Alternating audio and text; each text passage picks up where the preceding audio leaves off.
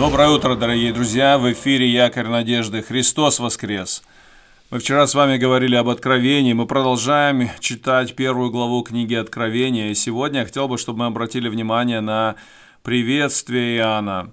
Мы будем читать Откровение 1 глава с 4 по 6 стихи. Иоанн семи церквям, находящимся в Асии, благодать вам и мир от того, который есть и был и грядет, и от семи духов, находящихся пред престолом Его, и от Иисуса Христа, который есть свидетель верный, первенец из мертвых и владыка царей земных, Ему возлюбившему нас и омывшему нас от грехов наших кровью Своею, и соделавшему нас царями и священниками Богу Отцу Своему, слава и держава во веки веков. Аминь. Давайте обратим внимание на первую часть этого приветствия. Хотел бы, чтобы мы с вами увидели кое-что в этом приветствии. В самом приветствии, там в самом начале, Иоанн говорит о сути Евангелия. Он излагает суть Евангелия Христова. Иоанн говорит о благодати и мире, которые исходят от Бога. Среди евреев приветствие «мир» было распространенным. Они и раньше, и сегодня даже используют слово «шалом», что означает «мир». Апостол Павел часто использовал такое приветствие в своих посланиях, и оно стало очень распространенным и даже, знаете, традиционным среди христиан. Многие христиане сегодня под влиянием Павла говорят в своем приветствии, что мир следует за Божьей благодатью. Благодать вам и мир. Благодать от Бога дает мир человеку, поэтому благодать и мир.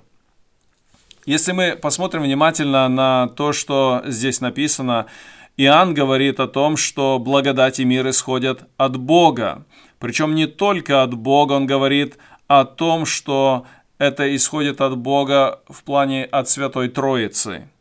Посмотрите, вначале мы читаем э, о том, что благодать вам и мир от того, который есть и был и грядет, и дальше от семи духов, находящихся перед престолом, и от Иисуса Христа. То есть каждая ипостась, ипостась Троицы упомянута. В Ветхом Завете очень часто о Боге говорилось о том, что Он вечный. Это одно из Его главных качеств, одно из главных качеств характеристики Отца. Э, в книге Исход, 3 глава, 14-15 стихи. «Бог сказал Моисею, «Я есть сущий». И сказал, так скажи сынам Израилевых, Израилевым, «Сущий послал меня к вам». И сказал еще Бог Моисею, так скажи сынам Израилевым, Господь, Бог отцов ваших, Бог Авраама, Бог Исаака и Бог Иакова послал меня к вам. Вот, мое, вот имя мое навеки, в память обо мне из рода в род. Если обратить внимание на текст в книге про Исаия, 41 глава, 4 стихе написано так. «Кто сделал это? Кто сделал и завершил это? Тот, кто от начала вызывает роды. Я, Господь, первый, и в последних я тот же. Кроме того, что Иоанн упоминает Отца, есть упоминание и о Духе Святом. Удивительно, как Иоанн напоминает или упоминает Духа Святого. Он говорит о Духе Святом как о семи духов, находящихся перед престолом Его, перед престолом Божиим. Ну, Иоанн здесь следует традиции, которая есть у пророков, то есть иногда а, пророки использовали очень символичный язык. Ну, например, в книге пророка Исаия, 11 глава 1 и 2 стихи написано так. «И произойдет отрасль от корня Иисеева, и ветвь произрастет от корня его». В данном случае речь идет о Мессии, о Иисусе Христе. Второй стих. «И почьет на нем Дух Господень, дух премудрости и разума, дух совета и крепости, дух ведения и благочестия. В данном случае вроде бы перечисляются разные качества духа, но это не значит, что дух Господень – это одно, дух премудрости – это другое, дух совета – это третье. Просто здесь перечисляются разные качества одного и того же Духа Святого, Духа Господня. В книге пророка Захарии, 4 глава, во втором стихе написано «И сказал он мне, что ты видишь?» И отвечал я, «Вижу, вот светильник весь из золота, и чашечка для Илея наверху его, и семь лампад на нем, и по семи трубочек у лампад, которые наверху его». Дальше он объясняет в 10 стихе, «Ибо кто может считать день этот маловажным, когда радостно смотрят на строительный отвес в руках Зарававеля те семь?» Это очи Господа, которые объемлют взором всю землю. Бог обозревает всю землю, то есть полнота взора, полнота взгляда.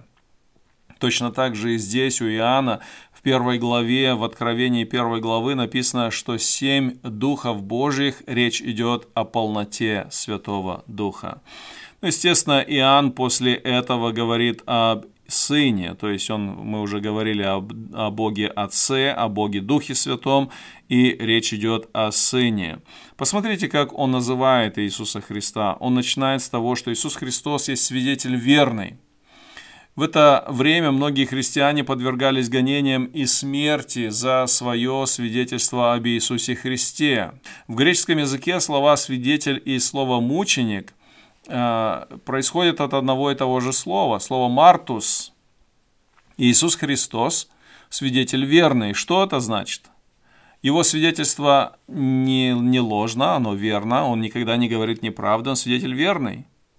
Упоминая Христа как свидетеля верного, Иоанн вдохновляет христиан Малой Азии быть верными свидетелями, несмотря на преследование.